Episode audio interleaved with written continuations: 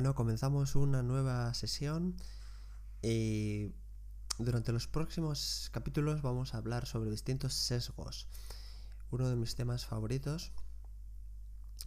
Y lo es porque son tendencias habituales en las que caemos. y, bueno, es, es, un tema muy práctico. Y es interesante conocerlos porque nos permite detectarlos y ver si en algunos casos poder evitarlos o al menos eh, tener en cuenta que existen, ¿no? Estos sesgos, bueno, se producen muchas veces por, falta de atención, porque vamos con prisa, por, eh, bueno, simplemente por errores en la memoria, etcétera. Ya vamos a ir comentando eh, cada uno de ellos. No, no vamos a hablar sobre todos porque hay cientos de sesgos y bueno, pues trataremos eh, los más habituales o los que me parecen que pueden ser interesantes. Hay un libro que está muy bien porque recoge pues unos 100, sí, 99 sesgos y se llama The Art of Thinking Clearly. El arte de pensar pues claramente, ¿no? De modo claro y está bien porque va bueno, haciendo un resumen de cada uno de ellos. Y bueno, de aquí tomaremos algunos y, otros pues de, otras fuentes, ¿no?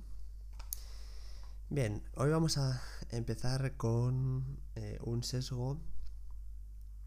Bueno, se dice que es un sesgo lógico o un sesgo de selección. Y es el sesgo de eh, supervivencia y hace referencia a la tendencia que tenemos a focalizar nuestra atención en el éxito e ignorar el fracaso. ¿Por qué, ¿Por qué esta tendencia? Bueno, puede haber muchos motivos, pero algunos de ellos pues es simplemente pues porque normalmente el, el éxito, el triunfo, pues se hace más visible ¿no? en la sociedad tiende a ser más eh, visible y solo por el hecho de que es, más visible, pues también llega más a, nuestra, a nuestra atención. ¿no? Si vemos en los periódicos o en los medios de comunicación en general, pues normalmente vemos casos de éxito y no se muestran los casos medios de fracaso, que muchas veces son los más habituales, ¿no? Y esto tiene, tiene un peligro, y es que si obviamos los casos de fracaso, por un lado podemos pensar que eh, realmente es fácil llegar a ese éxito, que es fácil conseguirlo, ¿no? O que hay más casos de los que realmente hay. Además, por otro lado, también podemos eh, pensar que siguiendo los pasos que han seguido esas personas, pues vamos a llegar eh, casi automáticamente a, ese resultado. ¿no? Esto es muy habitual pues en el tema de las empresas, los emprendedores, pues muchas veces pensamos que como esta persona eh, siguió este camino y tuvo éxito, pues bueno, si yo, lo, si yo le copio, pues seguramente lo tenga, ¿no? Y eh, es peligroso, porque a veces ese camino puede, puede ser un camino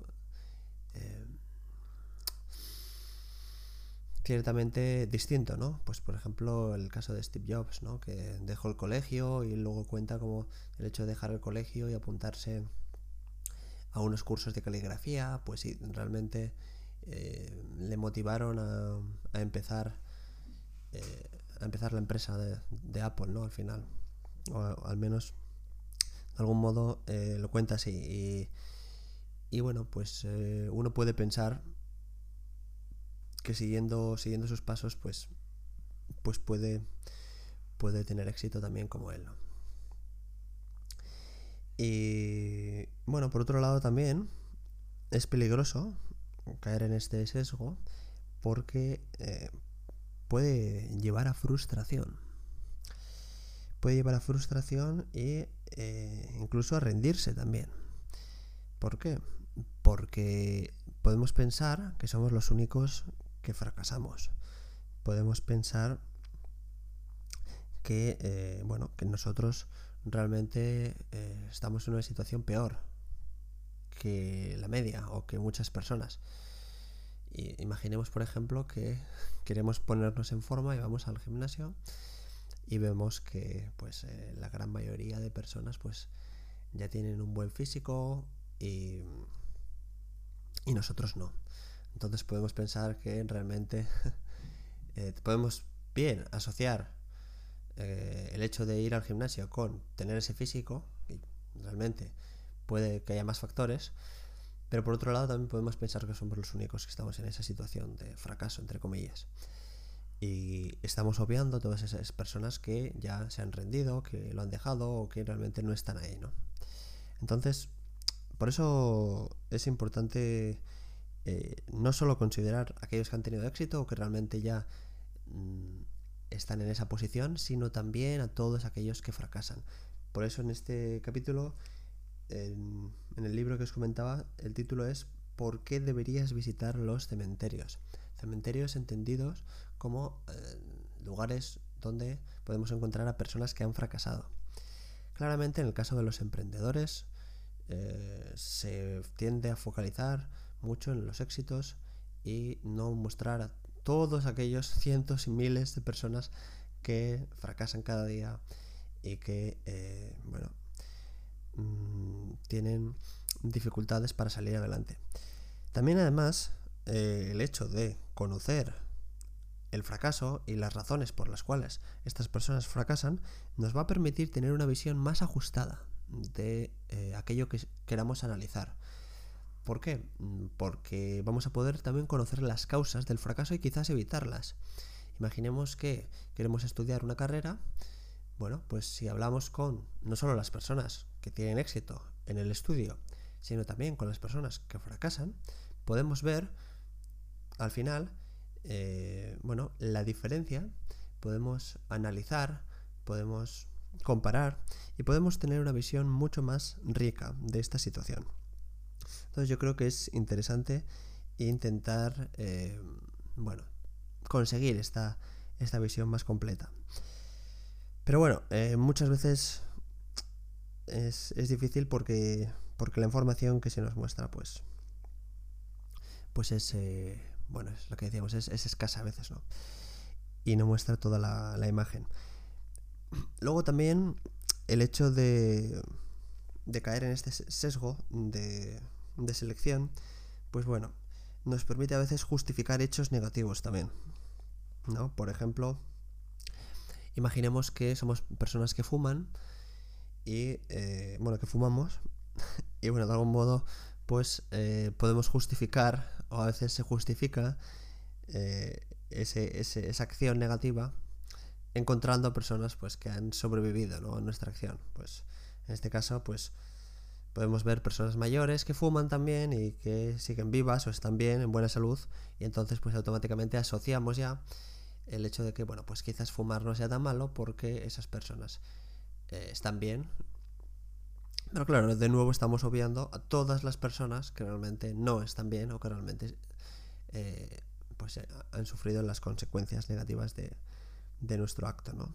Y lo mismo con otros con otras causas, también estadísticas también, si si pensamos que por el hecho de que esas personas han sobrevivido, eh, bueno, pues eso ya quiere decir que esa acción no es tan negativa o peligrosa, pues bueno, podemos estar no eh, analizando la situación desde un punto de vista más eh, realista, ¿no?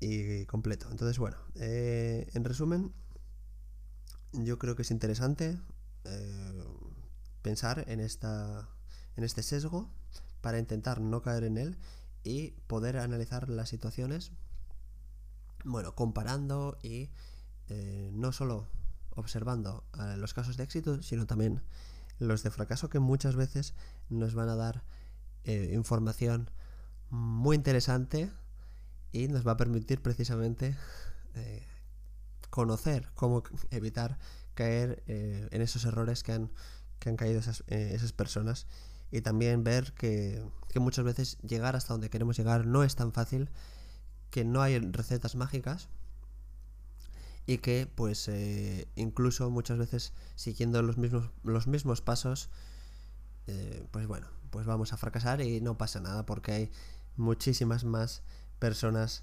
eh, que, que fracasan también a pesar de que no se vean y de que permanezcan ocultas en la sociedad. Muy bien, espero que este primer capítulo sea interesante y continuaremos otro día con otro sesgo también eh, de otro tipo. Muy bien, hasta la próxima.